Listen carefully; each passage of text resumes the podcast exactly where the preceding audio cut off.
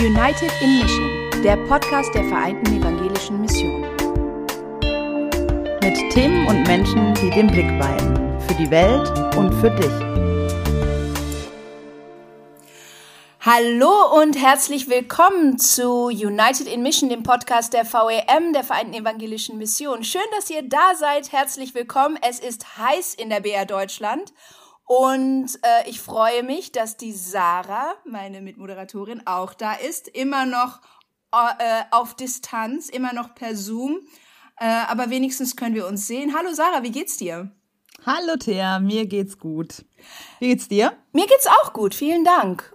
Unser Thema heute ist, ähm, sind Freiwilligendienste. Die VEM hat ja einen Freiwilligendienst oder mehrere Freiwilligendienste, da werden wir auch noch äh, drauf zu sprechen kommen. Aber das Erste, was mir dazu einfällt, liebe Sarah, du warst ja auch Freiwillige.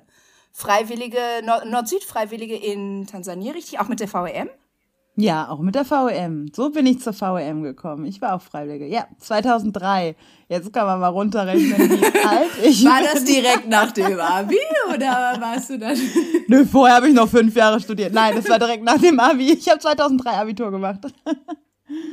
genau, ja, da war ich äh, in Tansania am Viktoriasee und äh, war ein Jahr dort Freiwillige mit der VEM. Und muss auch ganz ehrlich sagen, ähm, das macht sich natürlich super schick im Lebenslauf. Also wo ich mich in meinem Leben beworben habe, das war immer in Bewerbungsgesprächen auch äh, direkt ein Thema. Ähm, Auslandserfahrung. Und genau, Auslandserfahrung und auch, also auch in den globalen Süden zu gehen, ähm, war irgendwie gleich so, Mensch, da haben sie aber den armen Menschen geholfen, so ungefähr. Also es wird natürlich nicht so platt gesagt, mhm. aber irgendwie wird das so suggeriert. Dass man so eine soziale und, Ader hat, ne? dass man genau. ein Jahr seines Lebens opfert und was man auch alles auf sich nimmt, ne? Mhm. Also um äh, um helfen zu können und so. Also und jetzt beschäftige ich mich ja viel mit Rassismus und äh, Postkolonialismus mhm. und so und da äh, schaue ich ein wenig anders aus so Freiwilligendienste. Also ich meine schon der Adel, der schickte früher seinen Nachwuchs auf Reisen. Ja, das ist nichts Welt, Neues, ne?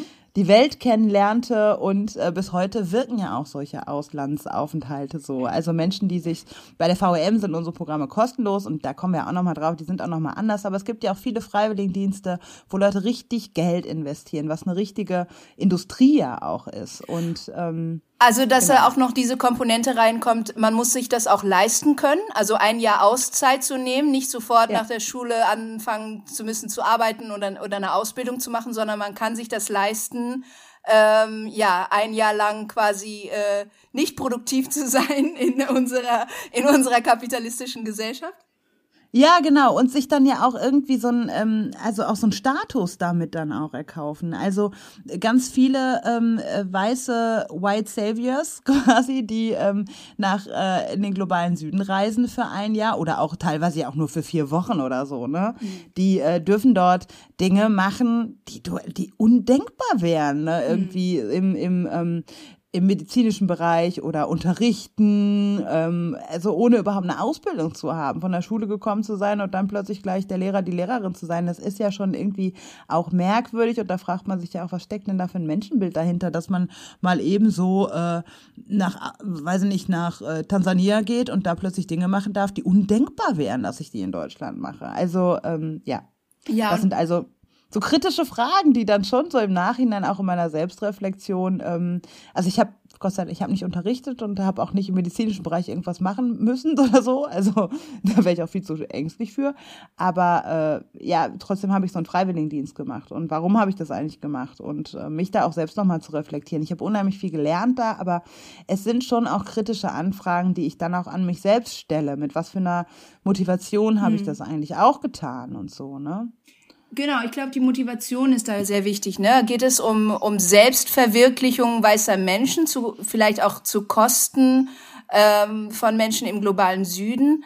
Ähm, ja, wie du schon sagtest, dass da zum Teil Menschen ohne Qualifikation ähm, Aufgaben übernehmen, für die es sehr wohl hochqualifizierte Leute im globalen Süden geht, äh, gibt. Und ähm, ich glaube, da sind wir in der VEM schon sehr, ähm, sehr reflektiert und gehen da auch, ähm, ich glaube, in unseren freiwilligen Programmen äh, kritisch mit um. Aber jetzt, also es klingt jetzt alles ziemlich kritisch, was du so sagst. Ähm, würdest du trotzdem, also würdest du im Nachhinein, es ist ja äh, jetzt auch schon länger her und du hast es bestimmt auch auf vielfache Art und Weise äh, reflektiert. Würdest du, würdest du jetzt sagen, ich würde es nochmal machen?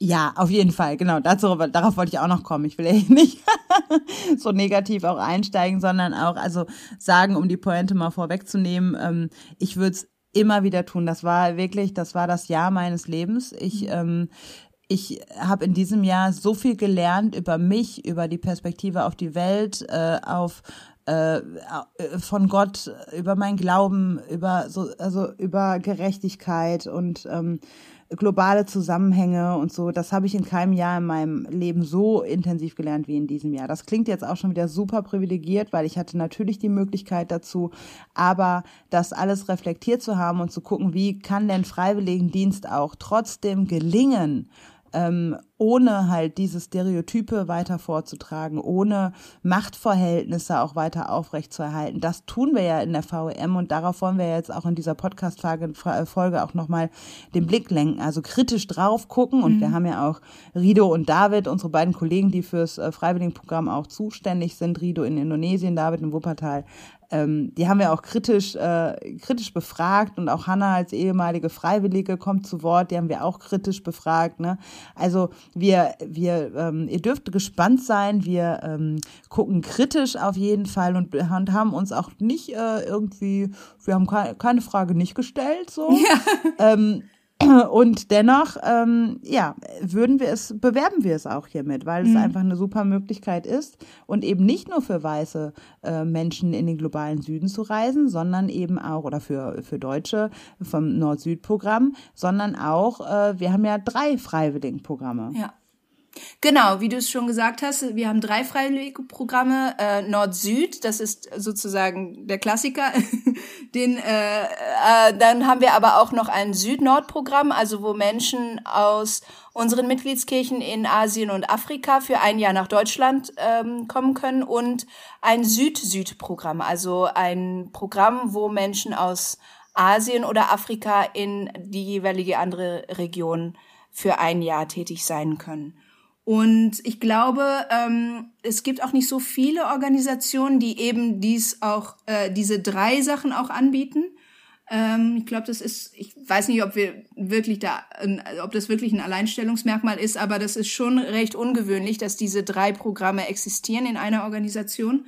Und ähm, ja, ich glaube, es ist ähm, ja schon ein Programm, wo die VEM sehr viel, ähm, also erstmal wird das äh, Programm auch staatlich gefördert von, von Weltwärts, von der Bundesregierung, aber die VEM investiert auch sehr viel da rein in dieses freiwilligen Programm und wir merken auch, ähm, durch die intensive Vorbereitung, durch die Betreuung während des Fre äh, freiwilligen Jahres und auch die Nachbereitung und die Reflexion, ähm, merken wir, dass da auch ähm, so ein Netzwerk entsteht, so eine Community entsteht, die der, v äh, die der VM noch häufig noch sehr lange verbunden ist. Wie man an ja. Beispiel Sarah Ventura sehen kann. Ewig lange. 50 Jahre später ist sie immer noch hier. Nein. Ähm, ja, also genau. Und also es ist ja auch unsere Struktur, die ist ja auch nochmal da ähm, zu erwähnen. Wir feiern dieses Jahr ja 25 Jahre Gemeinschaft von Kirchen, das können wir ja gar nicht oft genug erwähnen. Ähm, und da ist es ja auch nochmal so, dass wir sind ja keine Entwicklungshilfsorganisation, mhm. die Menschen entsendet, sondern wir sind eine Gemeinschaft von Kirchen auf Augenhöhe. Ähm, unsere Gremien sind paritätisch besetzt mit Menschen aus Asien, Afrika und Deutschland und so weiter. Und in unserer Gemeinschaft von Kirchen rotieren quasi Freiwillige in alle Richtungen und, ähm, und unter dem Schirm quasi äh, haben wir ein Freiwilligenprogramm und nicht irgendjemand empfängt und irgendjemand hilft, mhm. sondern mhm. wir haben quasi ein Austauschprogramm innerhalb unserer Gemeinschaft und das finde ich eigentlich ganz schön und das merkt man auch in der Nachbereitung, wie wie Menschen auch dann auch darüber hinaus Netzwerke stricken und so weiter, aber da kommen wir ja alles nochmal drauf. Ja, genau. Ähm, drauf zu sprechen. Woran, worauf ich aber auch noch einen Hinweis geben möchte am Anfang, ist auf unseren Blog rassismusundkirche.de ähm, dort haben wir auch eine Reihe zum Thema White Saviorism und wir wissen, dass euch das Thema White Saviorism doch auch ziemlich interessiert, weil unsere Podcast-Folge dazu, die wird ja auch immer noch irgendwie hundertmal im Monat gehört, haben Nein. wir heute äh, erfahren. Doch krass, ne? Also ja. das ist echt ein Thema, glaube ich, äh, was Leute total interessiert. Und weil euch das so interessiert, haben wir auf rassismus und Kirche.de eine Reihe zu White Saviorism hochgeladen. Und ähm, da äh, kommt auch eben, also Timo Paula hat das geschrieben, der auch im Interview äh, ist. Ähm, und äh, da gibt's auch einen Punkt zum Thema Freiwilligenarbeit. Also ähm, eine Serie quasi, eine Folge der Serie ist zum Thema äh, Freiwilligenarbeit. Und wenn euch da das eben nochmal weiter auch interessiert, das Thema, dann schaut da einfach mal rein. Genau, und weitere Materialien äh, zum Thema Freiwilligendienste gibt's dort auch. Also wenn ihr euch äh, überlegt, ob ihr das ähm, machen könnt. Nach Corona natürlich, im Moment ist alles wegen. Da sprechen wir mit David auch nochmal drüber, wie da so die Herausforderungen äh, während der Corona-Zeit sind. Dann ähm, hört gerne weiter und äh, informiert euch auch gerne auf unserem Blog und auf unserer Website. Und wir freuen uns, dass ihr dabei seid. Ja, und dann los zu unseren ersten Interviewgästen.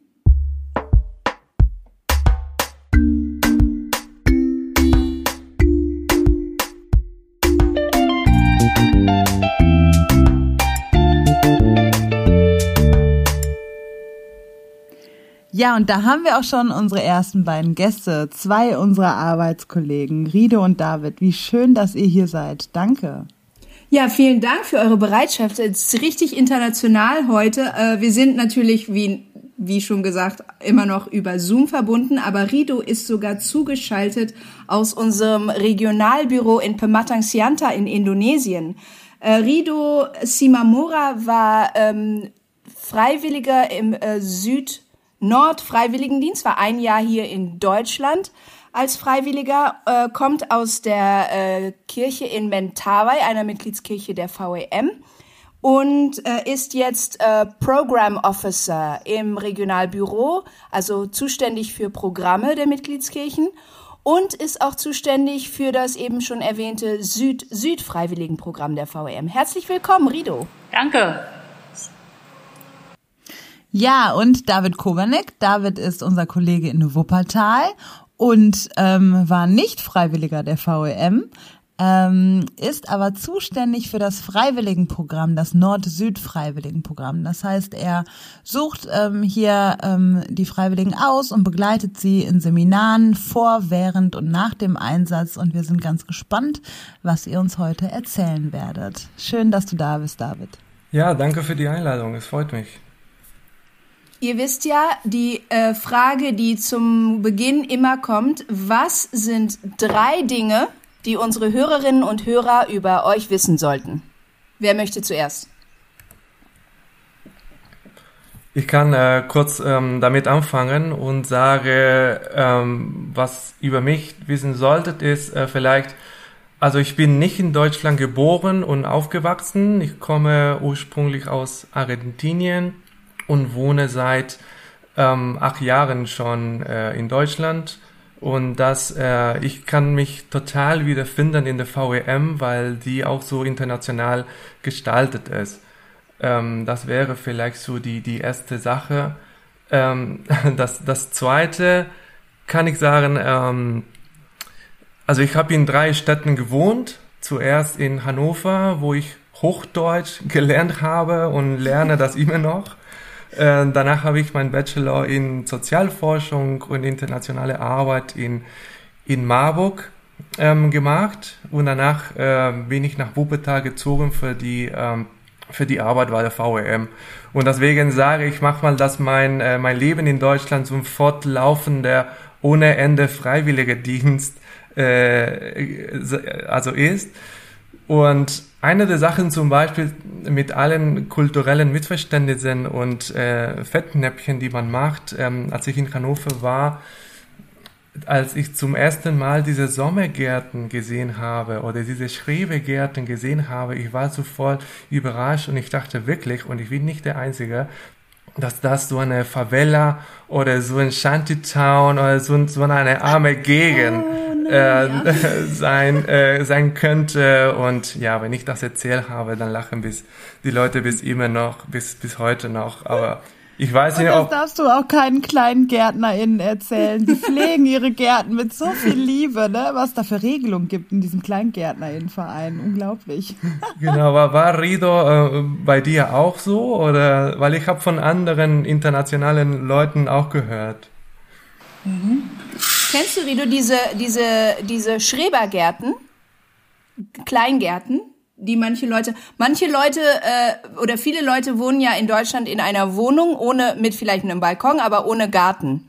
Und manche Leute mieten sich dann so ähm, so ein kleines äh, in so ein kleines Grundstück, manchmal ist da noch so ein Häuschen drauf und so ein kleines, wo sie dann gärtnern können wo sie dann äh, Pflanzen, also Gemüse oder Obst oder äh, oder einfach so so so ein Ziergarten äh, mit Blumen. Ähm, die gibt's ganz viel in Deutschland. Ja, das habe ich auch ge- gehört, wenn, äh, als ich in Deutschland war. Ja, das ist sehr schön, fand ich. Ja. ja. Guido, was sind denn drei Dinge, die wir über dich wissen sollten? Ja, David hat gesagt, dass äh, er nicht in Deutschland geboren ist und ich auch, David. Ich bin äh, auf Mentawai Inseln geboren. Äh, das ist in Indonesien. Mentawai ist eine kleine Insel, gehört äh, zu westlich Sumatra. Und ja, äh, ich war ein äh, ehemaliger Fre- Freiwilliger äh, in Deutschland. Äh, das war in 20 äh, 2015 bis äh, 2016. Das war äh, wunderschön, weil ich äh, viele äh, neue Dinge und äh, neue äh, äh, Freunde äh, gelernt habe. Ja. Das ist äh, sehr schön für mich. Und äh, ich hätte gerne äh, Fischen, ja, weil ich äh, am, auf dem Insel äh, äh, leben. Ne? Ja. Konntest du, als du in Deutschland warst, auch fischen, auch angeln? Äh, leider nicht. Da gibt's ja auch so viele Regeln hier in Deutschland, ne, wo man angeln darf und so. Da, und man muss ja so einen Schein auch, so, so wie so einen Führerschein machen, um überhaupt angeln zu dürfen in, in so Flüssen und Seen. Ne? Oh, ja, ja, ja, ja. Naja, anderes Rido, Thema. Rido, wo warst du denn in Deutschland, Freiwilliger? Ja. Was hast du gemacht mit deinem Freiwilligendienst? Ich war eine besondere Stadt. Wie gesagt, das äh, ist in Wuppertal. Ja, ich, ich mag gerne äh, Wuppertal. Und äh, meine Arbeitsst Arbeitsstelle ist, äh, war in äh, Landeskirchliche Gemeinschaft in Faresbeck und auch im Jugendzentrum in Sonnenborn. Ja. Und äh, wie war dein Freiwilligendienst? Was hattest du da für, für Aufgaben? Was hast du in der Gemeinde gemacht? Okay.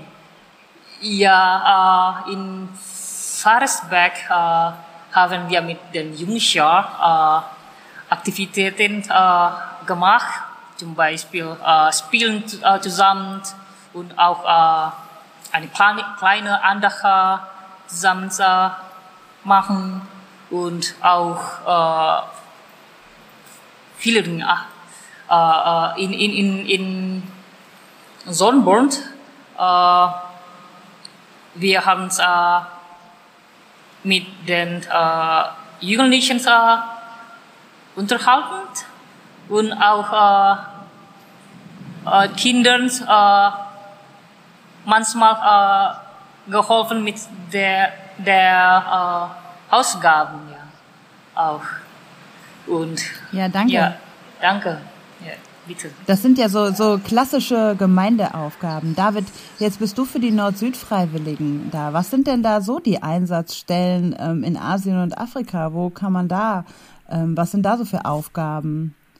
Genau, die Einsatzstellen in Afrika sind ähm, Projekte unserer Partner oder unserer Mitgliedskirche, die dort äh, von denen auch betreut werden. Und das heißt, äh, da machen ihren Einsatz die Nord-Süd-Freiwilligen. Und das kann auch sein, wie Rido auch gesagt hat, hier in Deutschland, das können auch Kindergärten sein, das können auch Straßenkinderprojekte oder Umweltprojekte.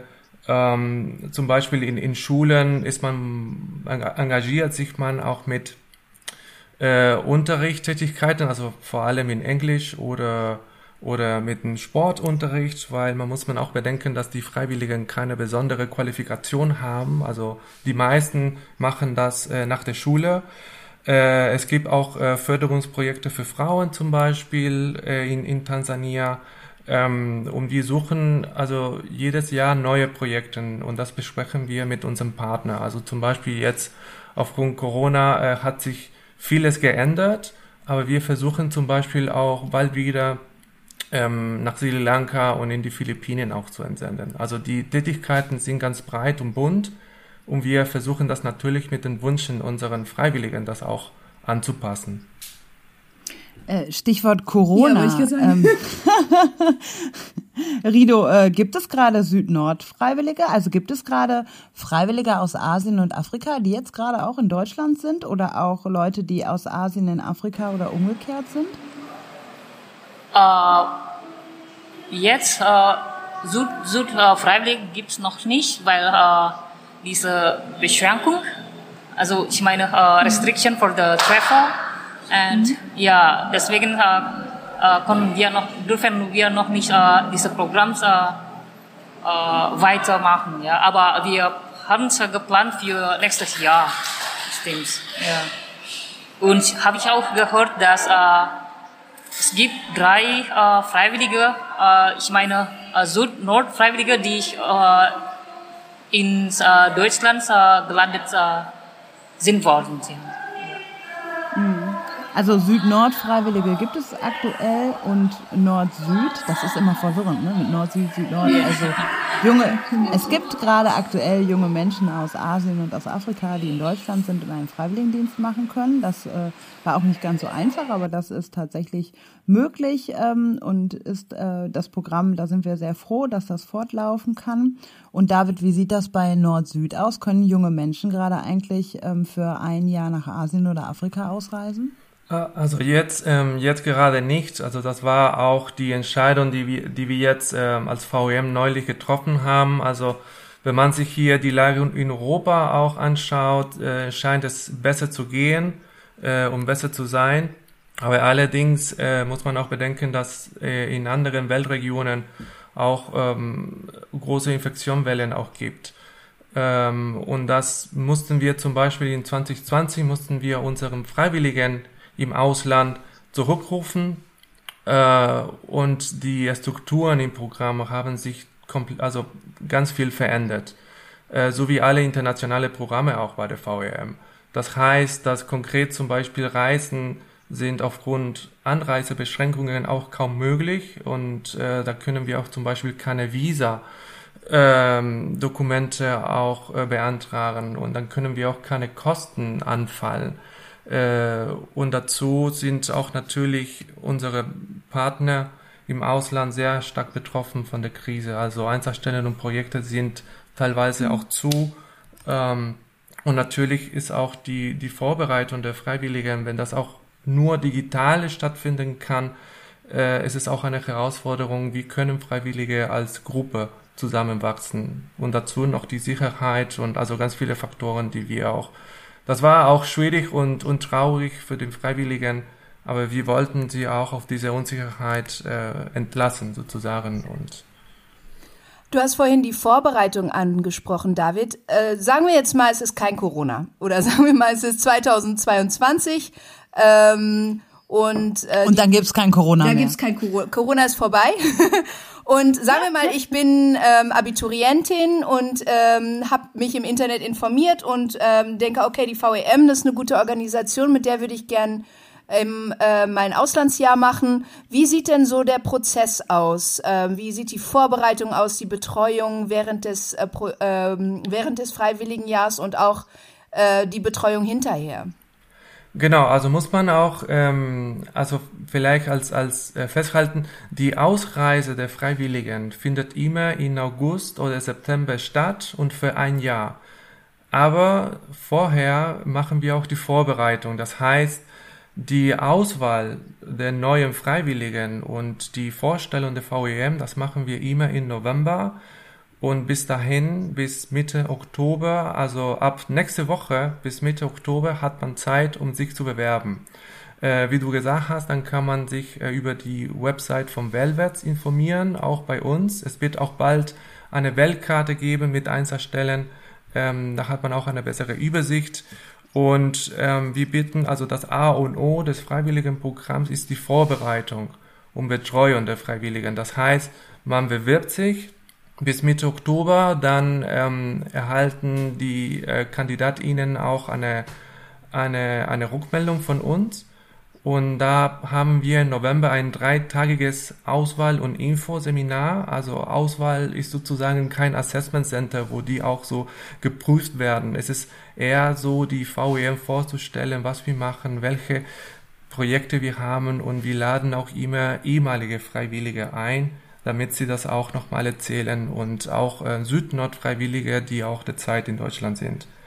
Und ähm, das danach im Februar werden die ausgewählten KandidatInnen zu VEM eingeladen und wir gehen durch die Formalia durch. Also das heißt äh, Verträge, Finanzierung.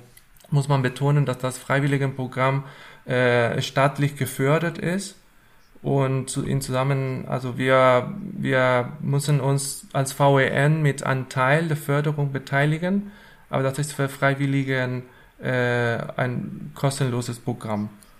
Und ähm, da wird auch, man ist auch im Ausland versichert, äh, man bekommt auch Taschengeld, Verpflegungsgeld, Unterkunft wird auch koordiniert. Und eine große Vorbereitung gibt es im Juli vor Ausreise, wie gesagt, im September, August. Ähm, und auch während des Dienstes. Also nach sechs Monate äh, in Januar, Februar halten wir auch ein Seminar vor Ort auch durch, fünf Tage. Und nach der Rückkehr auch nochmal fünf Tage. Das heißt, es ist eine kontinuierliche Betreuung und äh, da beschäftigen wir uns mit ganz vielen Einheiten, vor allem auch meine Rolle als Freiwilliger im Ausland und, und was bedeutet das äh, in, in den Kontext von Nord-Süd-Programm. Ja, da, da sprichst du ein Thema an. Kommen wir mal zu den interessanten Fragen hier. Freiwilligenprogramme, die sind ja auch, naja, sagen wir mal, wenn wir über White Saviorism reden, also weiße, weiße Retterinnenschaft, ähm, darüber haben wir auch eine Podcast-Folge, ähm, und ja, Entwicklungszusammenarbeit auch kritisch betrachten und ja auch in der VEM da gar nicht so ganz unkritisch sind, dann passt es ja erstmal gar nicht so ins Bild dass wir auch Freiwilligenarbeit machen, oder? Genau, also das ist äh, sozusagen, also wenn wir, wenn wir schauen, was wir anbieten, wir treten an sozusagen als Organisation, damit junge Menschen während ihres Dienstes und durch ihr Engagement im Ausland ähm, das Mitleben und, und durch das Mitleben in, in einer fremden Kultur äh, Lernerfahrungen machen.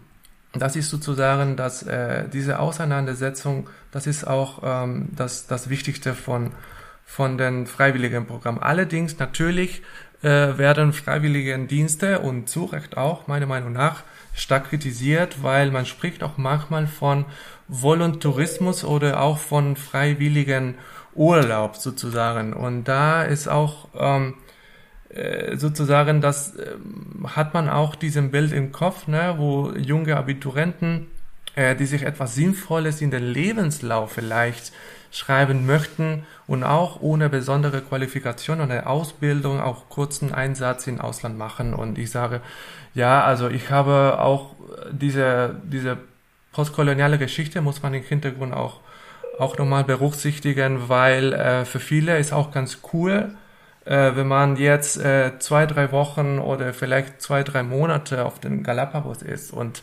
Schildkröte retten kann oder das gleiche äh, Kinder in Afrika zu helfen. Ähm, und das ist äh, genau da, deswegen werden auch die die äh, als als junge Europäer äh, freiwillige Dienste werden auch stark kritisiert und ähm, da gibt's auch äh, genau eine, da haben wir uns auch uns beschäftigen damit. Es mhm. gibt auch ein ähm, YouTube-Video, das können wir in den Show Notes auch nochmal erwähnen. Äh, oder ihr googelt einfach Kurztrip ins Elend. Die ARD hat da eine Dokumentation zu gemacht. Ähm, und da fand ich auch, da war eine so eine Szene, da werden zwei Freiwillige, die werden interviewt und die eine Freiwillige sagt sowas wie, naja, da waren wir mit den Kindern auf dem Markt und haben denen ein Eis gegeben und äh, da waren sie noch dankbar und da kamen wir zurück ins Waisenhaus und die Kinder waren halt überhaupt nicht mehr dankbar. Und ähm, ich komme hier extra aus Deutschland hin, um zu helfen und äh, die Kinder sind jetzt nicht dankbar. Davon mal ab. Also da dachte ich so, Thea, Thea, du hast ja auch Kinder, ne? Sind deine Kinder immer dankbar? Also, es gibt, glaube ich, kaum ein undankbares Wesen als mein sechsjähriger Sohn.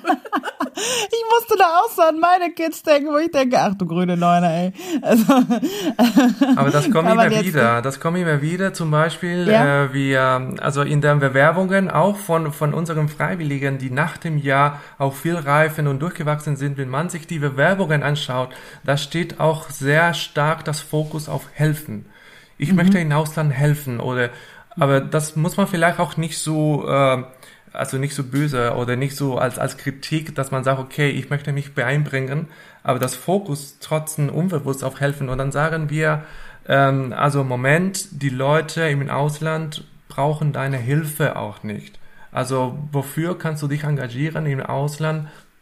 Also für Tätigkeiten, die, dafür bist du auch nicht in Deutschland qualifiziert sozusagen. Da, da gibt es Leute im Ausland, die sich viel mehr besser können und ähm, diese Probleme eingehen können. Und das ist genau was, was die Sache auch oder das Problem auch besteht. Äh, was es steht vor dem Hintergrund eine postkoloniale Kritik, kann man sagen, dass nur zu freiwillige Dienste diese ungleiche Machtstrukturen auch im Ausland auch mitnehmen und das weiter reproduzieren, weil diese Handlungen, wie da ähm, du auch von dem Video erzählt hast, ne, also das impliziert, dass ähm, Menschen weisen auch vor Ort nicht, wie es geht, und wir als weise Personen können die das nochmal zeigen. Und das ist ähm, ein sehr, eine sehr starke Kritik an, an den freiwilligen Dienste, dass auch, wenn wir auch mit guten Gefühlen auch hingehen, auch ungewollt oder unbewusst auch diese, diese, diese Reproduktion auch beitreten. Und ähm, das ist auch ein Teil der, der Vorbereitung in der freiwilligen Arbeit. Hast du ähm, das auch beobachtet, dass Leute, ja, äh, inwiefern verändert sich das dann auch im Laufe des Jahres, dass sie vielleicht mit diesem Fokus, ja, ich will helfen, den armen Menschen dort unten, und äh, wie kommen die Leute dann zurück? Ist da vielleicht ein bisschen mehr mehr Demut auch und ein bisschen mehr, äh, dass man irgendwie merkt, okay, ähm, das Freiwilligenjahr hat mich auch, was dies betrifft, verändert. Beobachtest, beobachtest du das bei den Rückkehrenden? Ähm, ja, und das ist eine der schönsten Dinge in dieser Arbeit. Also diese Entwicklung auch, ähm, auch zu sehen, wie, wie die Freiwilligen sich auch verändern und wie reife die auch zurückkommen. Und das ist auch manchmal eine, eine Paradox, weil die sagen, okay, also durch den Dienst konnte ich äh, wachsen und mich auseinandersetzen, aber das, also ohne den Dienst wäre das auch nicht möglich gewesen und viele engagieren sich auch ähm, weiter vor Ort äh, in Deutschland und das ist eine sehr große, also das ist mit viel Wut, weil man geht auch gegen eine Wand, die durch das ganze Leben auch aufgebaut wurde. Und äh, in dieser Wand sozusagen steckt auch die Familie, sind auch die Eltern, ist mhm. die ganze Gesellschaft, sind die Freunde auch, die man, wenn man zurückkommt, die fragen, also das ist auch diese Auseinandersetzung äh, sehr, sehr wichtig im Programm und die meisten äh, sind sehr stark und gehen auch mit sich selbst auch sehr kritisch um. Naja, und wenn wir schon mal bei Kritik sind, dann ist dieses Narrativ wird ja auch von der Kirche sehr aufrechterhalten. Also ähm, die Weißen ähm, gehen in die Welt und tragen das, äh, das, ähm, das Evangelium in die Welt. Das ist ja auch ein Narrativ, was von Kirche mit äh, getragen und mit geschaffen worden ist. Und ich finde das gerade total gut, David, dass du sagst, dass das auch Thema ist, dass das nicht totgeschwiegen wird, sondern dass wir auch ähm, offensiv das auch ansprechen, dass natürlich die Kirche dieses Narrativ in die Welt getragen hat, das aber fortgeführt wird, eben wie du gerade gesagt hast, in unserer Gesellschaft, Kirche und so weiter. Aber dass sie dann ausgerechnet zur Kirche kommen und damit auch nochmal selbstkritisch konfrontiert werden, finde ich eigentlich auch, das schließt sehr schön den Kreis. So, auch wenn wir das natürlich alles nicht auflösen, aber wir werden uns dessen bewusst.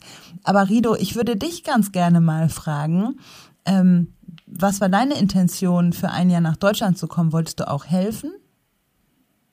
Ja, das ist äh, sehr, sehr wichtig eigentlich äh, zu, zu, zu, zu sagen, weil äh, es gibt viele, viele Leute, die, äh, das ist äh, meine, meine Perspektive ja, äh, von äh, Süd, äh, die viele Erwartungen äh, haben. Ja? Also ich muss äh, in, äh, in Deutschland etwas helfen, ich muss äh, etwas äh, gut zu tun, ich muss äh, äh, like äh, Missionar äh, mhm. äh, Dinge äh, zu bringen, äh, als äh, die Deutschen äh, damals äh, getan haben in äh, unserem Land. Aber das ist sehr schön, wenn wir als wir in, in, im Anfang äh, der, unser, unser, unserer Frei, Freiwilligendienstjahrs, äh, die VMH haben wir, haben uns äh, vorbereitet, äh, um unsere Perspektive äh, zu ändern. Ja, also du kommst äh, hier in, in Deutschland, äh, äh, um etwas zu erleben, nicht nur äh, mhm. äh, erwart, bitte nicht äh, viele Erwartungen. So, das ist äh, äh, äh, war hilfreich, ja. ja. Also dann man kann wie sagt man locker locker sein, ja und äh, gut gefühlt, ja, zu, zu erleben, ja, mehr erleben äh, als äh, mehr Erwartungen. Ja. Mhm. Also habe ich das jetzt richtig verstanden? Du hattest auch das Gefühl oder du hast gedacht, die Erwartung besteht auch, dass du was zurückgeben musst? Das ist ja auch nochmal dann eher so ein Leistungsdruck, ne? Also, oder haben das David die Nord-Süd-Freiwilligen vielleicht auch, dass sie, dass sie meinen, sie müssten irgendwas leisten und daher kommt dieses Helfen? Ja, äh, ich hätte gerne ein bisschen erzählt, dass ich äh, äh, gerne mit den Kindern und Jugendlichen arbeiten mussten. Und deswegen äh, äh, habe ich äh, diese Programme bewerben, weil äh, habe ich gefunden, dass äh, die Freiwilligen äh, mit den Kindern und Jugendlichen auch äh, viel mehr äh, arbeiten. Ja. Und äh, habe ich gedacht, dass äh, wenn ich äh, zurück nach Hause, dann habe ich diese Erfahrung äh, mitbringen und dann äh, aktualisiert, apply, äh, implement in my, in my äh, Land. Ja. Vielleicht ja. nochmal dazu, dass die ähm, genau die Freiwilligen, äh, also für mich war zum Beispiel eine Überraschung, wie ähm, deutsche Freiwilligen im Ausland wissen nicht, wie man mit Freiheit umgeht weil ähm, zum Beispiel man ist man auch hier in der Schule ne, sehr viel unter Druck, auch macht man von den Familien und Eltern, wo man sagt, du musst was leisten, ne, keine Lückenlebenslauf und zack, zack, zack und alles weitermachen und und dann ist man zum ersten Mal nach dem Abi oder nach der Schule im Ausland und ähm, da läuft auch anders um. Ich meine, man muss man auch nicht diesen Druck auch haben, dass ich muss auch was machen, ich muss Leute was beibringen oder ich muss äh, jetzt den Fokus legen, dass ich was gemacht habe und äh, ne, also wenn man jung ist, man hat auch, man will auch was leisten äh, und auch eine, eine Leistung erbringen. Aber das ist manchmal auch eine, eine große Herausforderung äh, und damit muss man auch selbst lernen und damit umgehen, dass es eine ein Lerndienst, in, wo man voneinander auch lernt. Und ähm, das, das das ist auch interessant zu beobachten, weil manche Freiwilligen schicken mir auch so, so ein super ausführlicher ähm, Arbeitsplan und ich meine, Herr Junge, also so einen Arbeitsplan habe ich für mich selbst auch nicht. ähm, nee, ich auch nicht. Genau, also und, und da sieht man auch die, die Entwicklung während des Jahres. Aber ähm, Stichwort voneinander lernen, wir müssen langsam so ein bisschen zum Schluss kommen. Aber ich wollte noch eine Sache sagen. Ähm, ähm, Rido, du hattest ja auch schon äh, am Anfang gesagt, dass ähm, eine Sache war, dass du so viele neue Leute kennengelernt hast und dass äh, dadurch auch neue Kontakte entstehen, die oft auch ähm, über Jahre dann bestehen bleiben. Ähm, Rido, hast du noch Kontakt zu den Leuten aus deinem, aus deinem freiwilligen Jahr? Yes, natürlich haben wir Kontakt äh, uns, äh, unter uns miteinander, ja. Und äh, ich hätte gerade auch äh, ein bisschen erzählt äh, wegen die Zeit, als ich in Deutschland war.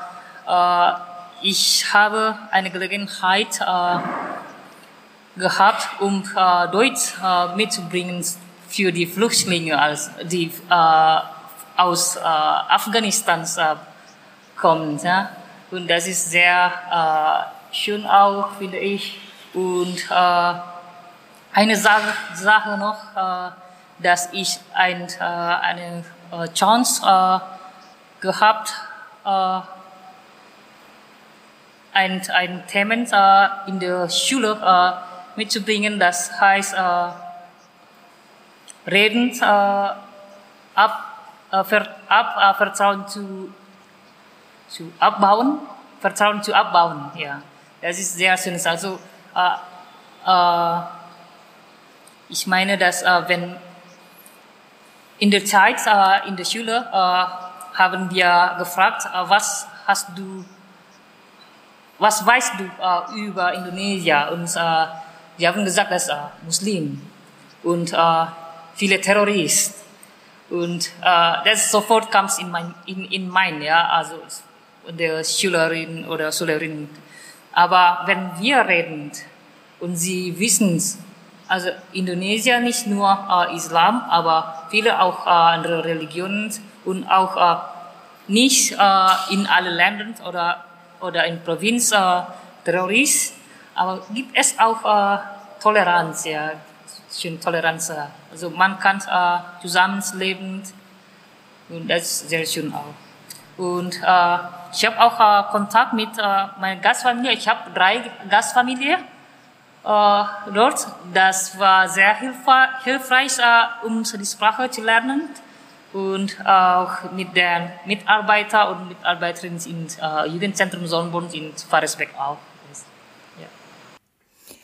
Ja, also hast du nicht nur deinen eigenen Horizont erweitern können, sondern auch anderen ähm, helfen können, ihren zu erweitern. Ich glaube, das ist äh, äh, ja ein, ein schönes Fazit sozusagen aus, aus deiner Erfahrung. Aber David, ich wollte noch mal darauf zurückkommen. Äh, wir haben ja jetzt äh, auch kritisch über Freiwilligendienste gesprochen und ähm, ähm, vielleicht könntest du noch mal so deine Einschätzung geben, wie, wie muss es wie sollte es sein? Wie kann man wie kann man die Freiwilligendienste, also was, mit was für einer Erwartung sollte man als Freiwillige ähm, in dieses Jahr gehen? Äh, was muss die VEM als entsendende Organisation auch leisten und äh, in der Vorbereitung und in der Betreuung? Und äh, ja, welcher Mindset ist wichtig bei, bei der Sache?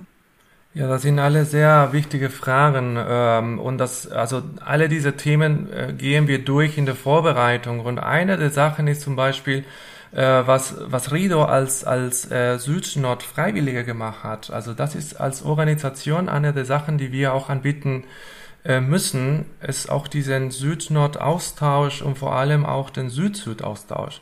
Also, dass man auch Menschen und äh, den ExpertInnen aus dem globalen Süden auch nach Deutschland holen möchte. Und so werden auch viele Themen, die kritisch sind und notwendig sind, äh, in einem anderen Kontext auch gesprochen. Also so wirkt eine nachhaltige Entwicklungszusammenarbeit in, in beide Richtungen vor, ähm, und, bei uns in der VRM aus in Süd-Süden-Richtung. Und ähm, da als Freiwillige, wenn ich mich bewerbe zum Beispiel, ähm, also ist auch nicht falsch, wenn man sagt, ich möchte Leute in Ausland helfen.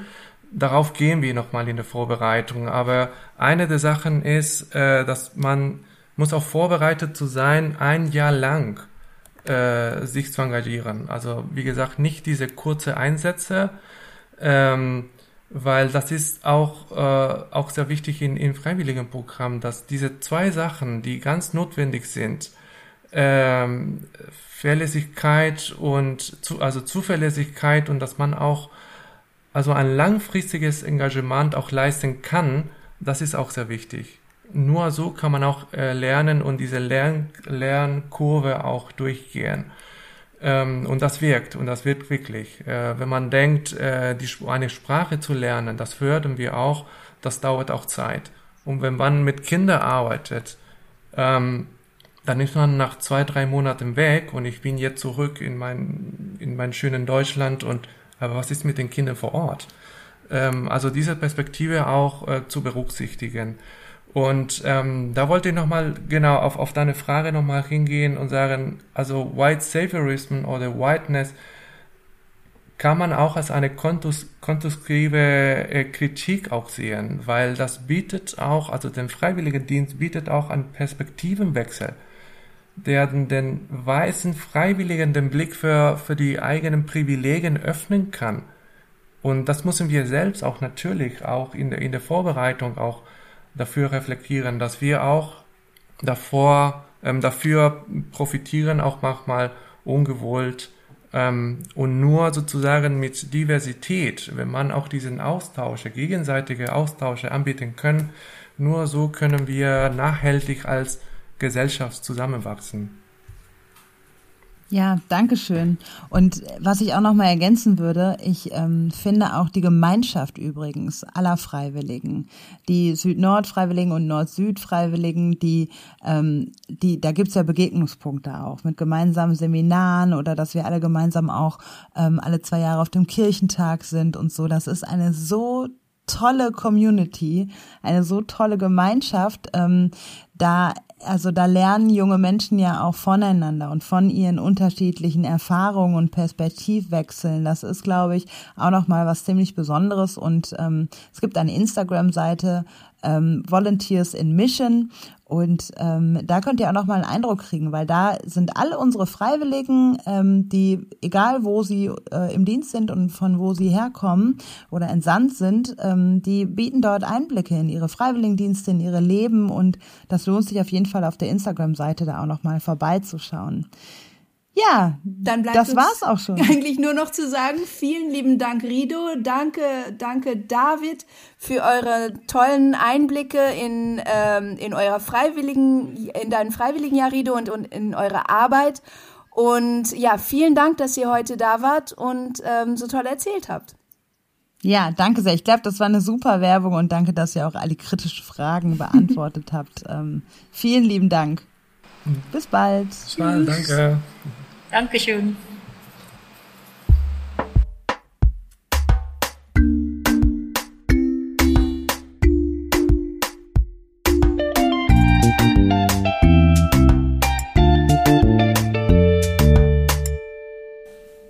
Ja, und dann kommen wir schon zu unserer nächsten Gästin. Herzlich willkommen, liebe Hanna.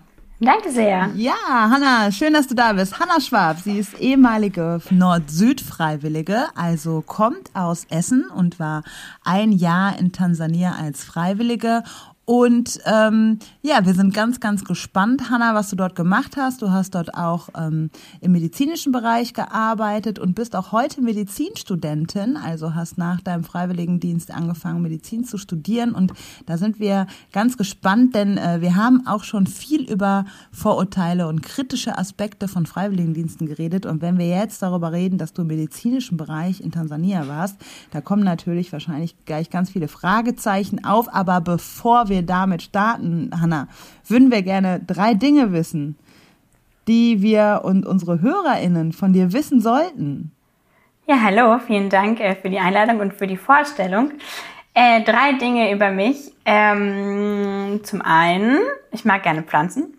Zum anderen, ähm, ich gehe gerne laufen. Und ähm, das dritte, das ist das Standardding, ich singe ganz furchtbar schlecht. Nein.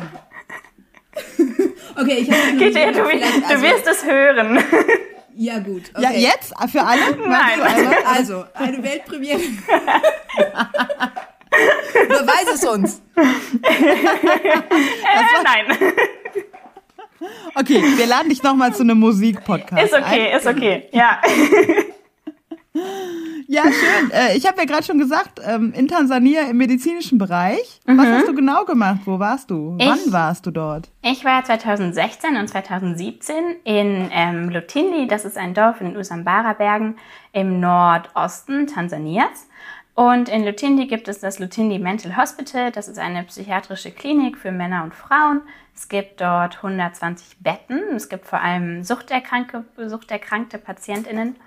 Ähm, genau, und ich habe da Freiwilligendienst gemacht und das ist ein ziemlich cooles, ein ziemlich cooler Ort für einen Freiwilligendienst, weil ähm, man so viele Einsatzmöglichkeiten hat. Also es gibt ganz viel Beschäftigungstherapie in dieser Klinik, es gibt ähm, einen großen Bauernhof, einen großen Garten, es gibt äh, eine Teemanufaktur, ähm, genau, und das alles neben dem medizinischen Bereich, wo man ähm, dann mitarbeiten und mal reinschnuppern kann. Und konntest du dann in allen Bereichen mal reinschnuppern? War das dann so ein Ding, dass du mal ein paar Wochen hier warst, ein paar Wochen da oder warst du immer nur in einem Bereich? Ähm, nee, genau. Ich war immer in verschiedenen Bereichen, vor allem am Anfang. Da war das irgendwie ganz nett, auch in der, da war ich vor allem viel in der Sisal-Werkstatt, weil da konnte ich die Sprache ja nicht. Und wenn man äh, sich nicht verständigen kann, ist es ganz gut, einen Ort zu haben, wo man die Sprache lernen kann. Und das war die Sisal-Werkstatt. Und dann habe ich mir ähm, die verschiedenen anderen Bereiche auch angeguckt, immer so ein paar Wochen. Und war dann am Ende ähm, tatsächlich vor allem in dem geschlossenen Bereich der Frauen. Aber es gab ganz viele Freiwillige vor mir, die in anderen Bereichen gearbeitet haben und da gar nicht so einen medizinischen Schwerpunkt dann hatten.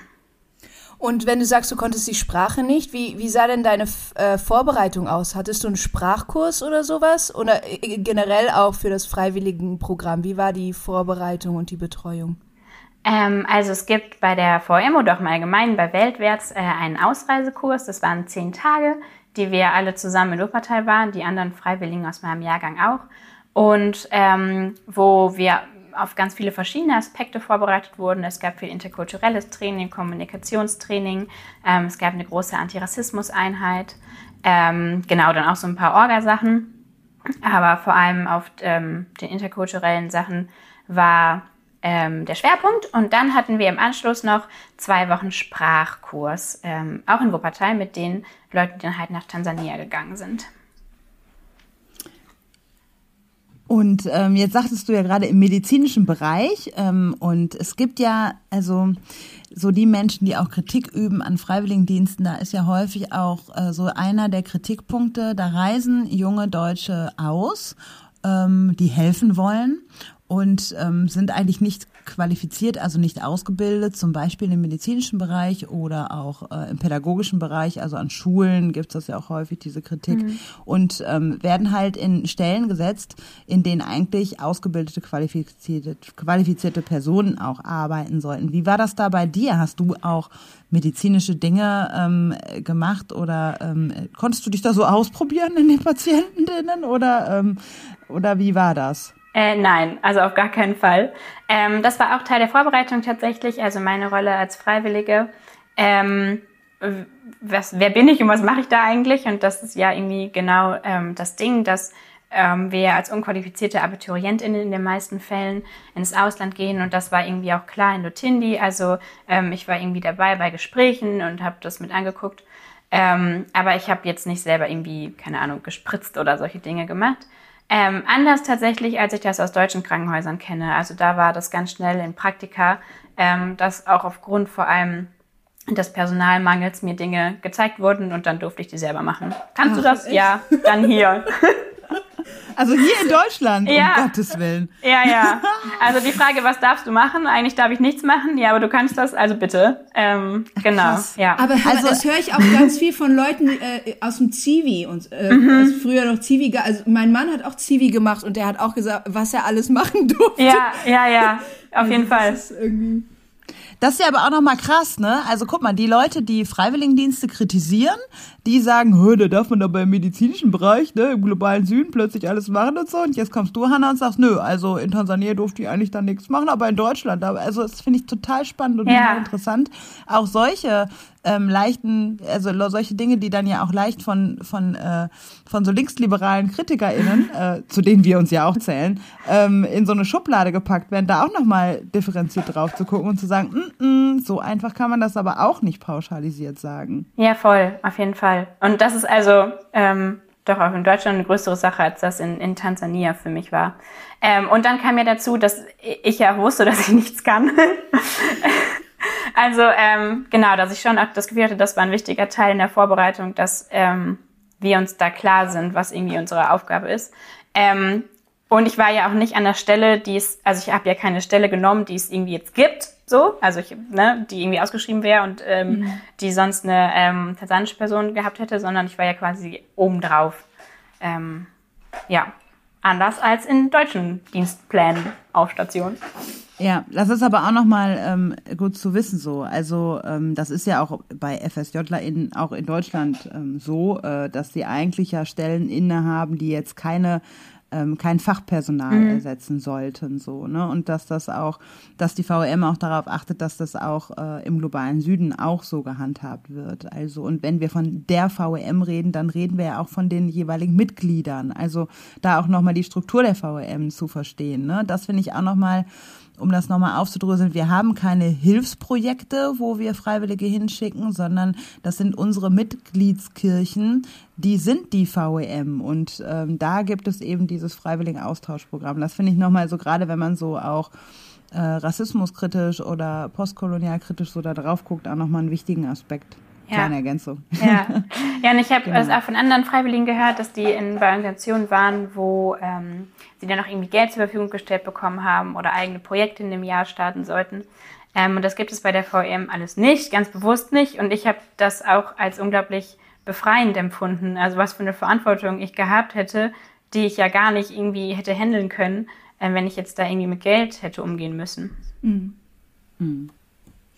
Und wenn du so zurückblickst auf dieses Jahr, auch vielleicht äh, ein bisschen aus der rassismuskritischen Perspektive, ähm, ja, was fällt dir dazu ein? Also wie, wie würdest du jetzt auch rückblicken, das ist jetzt auch ein paar Jahre her, ähm, auf dieses Jahr zurückblicken, wo du als weiße Person an, an diesem Ort warst? Mhm.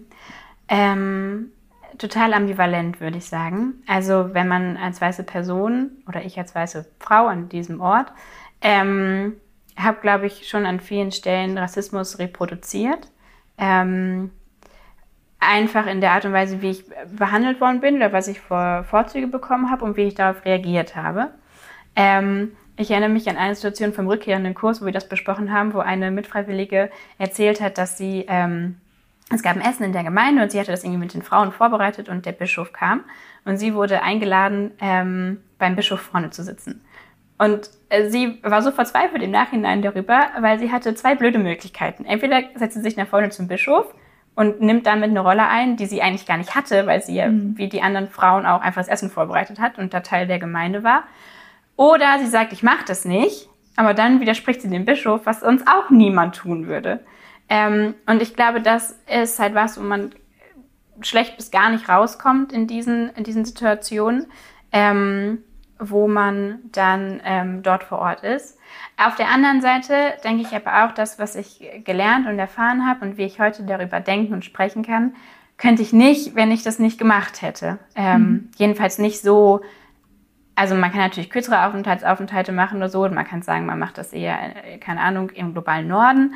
Ähm, aber ich glaube, was zum Beispiel Sprache oder so angeht, wäre es nicht so eindrücklich gewesen ähm, und nicht so intensiv wie so ein langer Auslandsaufenthalt im globalen Süden. Von daher verstehe ich die Kritik und kann die auch mitgehen, aber ich ähm, genau denke auch einfach, dass die Leute, die das mit der lautesten kritisieren, auch häufig ehemalige Freiwillige sind, die das mit ihren Erfahrungen ähm, dann tun können, weil sie einfach dadurch befähigt worden sind.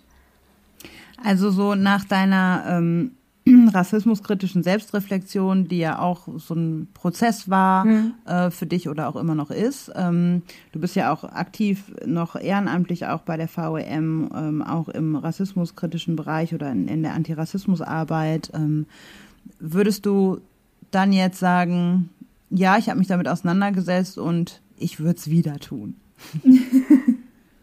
Oder würdest du auch anderen, anderen potenziellen Freiwilligen, die vielleicht gerade mit dieser Frage auch hadern, äh, sagen, einfach machen? Mm, ich glaube, sagen, einfach machen würde ich nicht. ähm, also ich glaube schon, dass ähm, das eine sehr gute Vor- und Nachbereitung braucht, damit man ähm, das irgendwie auch einordnen kann ähm, und damit man auch lernt, darüber zu berichten und solche Dinge. Ähm, und ja, ich glaube schon, dass ich das wieder machen würde. Ähm, ich finde aber auch wichtig, dass man dabei ähm, halt auch bei der Durchführung auf, auf Gleichheit achtet. Und ich hatte das ja bestimmt auch schon, das ähm, Süd-Nord-Programm, dass es das ja auch gibt und dass das auch vom, ähm, von der Bundesregierung gefördert wird, dass das aber ja trotzdem keine Gleichheit hat zu dem, was das Nord-Süd-Programm ähm, erfährt. Ähm, und solche Dinge, die ja im Ansatz dann ja auch irgendwie da sind, dass man die auch fördert und ähm, da ganz explizit drauf achtet. Das ist nochmal ein gutes Stichwort. Ähm, also Nord-Süd wird nämlich schon ganz lange von der Bundesregierung gefördert. Süd-Nord, also dass junge Menschen aus Asien und Afrika oder aus dem globalen Süden, ähm, für die VRM trifft das hier nur auf Asien und Afrika zu, äh, nach Deutschland kommen, das wird gefördert. Unser Süd-Süd-Programm zum Beispiel, dass junge Menschen aus Asien nach Afrika oder aus Afrika nach Asien gehen oder auch innerhalb Afrikas oder innerhalb Asiens einen äh, Austausch machen, das wird gar nicht gefördert. Also mhm. das ist auch nochmal äh, krass, als ob das irgendwie na gut, dann kann man natürlich jetzt auch fragen, muss das die deutsche Bundesregierung fördern oder ne, so klar. Aber äh, da können wir auch als VEM, wir haben ja einen Sitz in Deutschland und stellen ja auch Drittmittelanträge, da, da können wir nirgendwo einen Drittmittelantrag zustellen, weil es, äh, das ist auch nochmal irgendwie krass. Von daher, wenn man jetzt, wenn man einen Grund zum Spenden mal sucht, ne, das ist was Cooles, wenn man jetzt ja. so unser Freiwilligenprojekt und so gehört hat. Und apropos Ungleichheit und deutsche Bundesregierung, also wir haben auch die Erfahrung gemacht, dass ich sag mal, die Kriterien oder das, was erwartet wird oder was vorausgesetzt wird von den Nord-Süd-Freiwilligen, einfach, dass sie äh, ja nach der Schule ein, ein Auslandsjahr machen, Horizont erweitern, mal was erleben, gar keine so große Vorstellung haben und auch keine großen Erwartungen haben an dieses Jahr. Das wird häufig bei den Süd-Nord-Freiwilligen, bei deren Visumsanträgen von den deutschen Botschaften bemängelt, dass dann gesagt wird, ja, aber diese Person hat in diesem Bereich, wo die Einsatzstelle ist, gar keine Erfahrung, das passt nicht in den Lebenslauf hinein und dann werden Visa-Anträge auch schon mal abgelehnt. Ne? Also, ähm, weil du das vorhin meintest mit der, mit der Ungleichheit äh, zwischen den Programmen auch und wie das gewichtet wird von der, ja. so unter anderem von der Bundesregierung. Ja. Mhm. Das mit den Visa ist ja sowieso, es gibt ein staatlich gefördertes Programm, worüber die einen Platz haben, die sind Nordfreiwilligen und dann bekommen viele keine Visa, ähm, weil dann das Auswärtige Amt denkt, keine Ahnung, sitzt am leeren Hebel oder so. Ähm, also das finde ich auch wirklich unfassbar, dass ähm, das dann auf der einen Seite gefördert wird von der Regierung, aber auf anderer, an anderer Stelle dann ähm, so massiv und ja auch häufig blockiert wird. Ja, ähm, bei all dem, aber trotzdem, äh, ja, ihr seht, das sind viele Baustellen, an denen wir arbeiten und ähm, viele Herausforderungen. Und dennoch wollen wir euch jetzt ermutigen, ähm, euch zum einen, wenn ihr überlegt, so einen Freiwilligendienst vielleicht zu machen, hoffen wir, dass, wir, äh, dass ihr einen guten Einblick gekriegt habt und ähm, euch gerne weiterhin informieren könnt und euch bewerben könnt oder auch das weitersagen könnt an Menschen, junge Menschen in eurem Umfeld. Ähm, bis 26 kann man sich äh, bewerben beim äh, als Nord-Süd-Freiwilliger. Also wenn man, oder du runzelst die Stirn, Thea, ist 26 das richtige Alter? Nein? Nee, es ist höher. Ich glaube, es ist. ich meine, vorbereitet, Leute. Es ist, ich glaube, es ist höher als 26. Vielleicht 28? Mhm. 28, 28 klingt ja, irgendwie okay. richtiger. Aber Leute, guckt selber nach. Verlasst euch jetzt nicht auf diese Aussage. Also ich weiß, dass es beim Süd-Nord-Programm äh, definitiv, das 28 ist da die Obergrenze. Bei Nord-Süd weiß ich jetzt gar nicht so genau. Also in meinem Jahrgang war jemand, der ist, glaube ich, 29 geworden im Auslandsjahr. Das ging auch noch. Aha, also, ihr seht, boah, krass. Tja, da sind wir nur, da sind wir nur ganz knapp drüber. Also wäre Corona, wäre Corona nicht gekommen, hätten wir ja fast noch einen Freiwilligendienst machen können. ja, also, wenn ihr also bis 28 seid, dann ähm, ja, bewerbt euch gerne oder stellt uns Fragen dazu, äh, beziehungsweise unseren KollegInnen, die zuständig sind. Ähm, und die verlinken wir. Wir verlinken alle wichtigen Infos nochmal auf jeden Fall. Findet ihr alles Genau. drin, ja. Oder aber, wenn ihr sagt, boah, das, was der Rido heute erzählt hat, das klingt auch total spannend bei uns in der Kirchengemeinde, bei uns in der Organisation oder so. Das wäre so cool, auch mal jemanden ähm, aus Asien oder Afrika für ein Jahr zu haben. Wie, wie können wir denn eigentlich Einsatzstelle werden? Auch das könnte vielleicht interessant sein, wenn ihr das gerade hört. Ähm, dann meldet euch genau so unter dem Link in den Show Notes. Und ähm, ja, Hanna, bei dir bedanken wir uns für deine Offenheit, dass du dich auch unseren kritischen Fragen gestellt hast. Sehr gerne. Ja, vielen Und- Dank für den Einblick in dein Freiwilligenjahr und auch danach. Wir wünschen dir alles Gute für dein Studium äh, und ähm, euch, liebe Zu Zuhörerinnen und Zuhörern, danke, dass ihr dabei wart und bis zum nächsten Mal. Tschüss. Einen schönen Sommer euch noch. Vielleicht liegt er ja gerade irgendwo in der Sonne und äh, lauscht unseren Stimmchen. Bis dann. Ciao. Wir hoffen, die heutige Folge hat dir gefallen und zum Weiterdenken und Nachfragen angeregt. Falls ihr Fragen an uns habt oder uns Feedback geben wollt, freuen wir uns sehr darüber auf Instagram at United in Mission oder per E-Mail an podcast.vemission.org. Weitere Infos über uns erhaltet ihr auf unserer Homepage www.vemission.org oder auch auf unseren Social Media Kanälen, die ihr dort alle findet. Mit dem Podcast wollen wir Kirche und Ökumene zu euch nach Hause bringen. Wenn du das für eine gute Idee hältst und uns unterstützen willst darin, dann empfehle uns gerne weiter. Zum Beispiel, indem du auf Instagram oder Facebook von dem Podcast berichtest und deine Gedanken zum Thema teilst. Danke für eure Unterstützung und fürs Reinhören und vor allem für all die Menschen, die den Podcast inhaltlich und persönlich mit Beiträgen bereichern. Bis dahin mit den besten Grüßen von der VEM.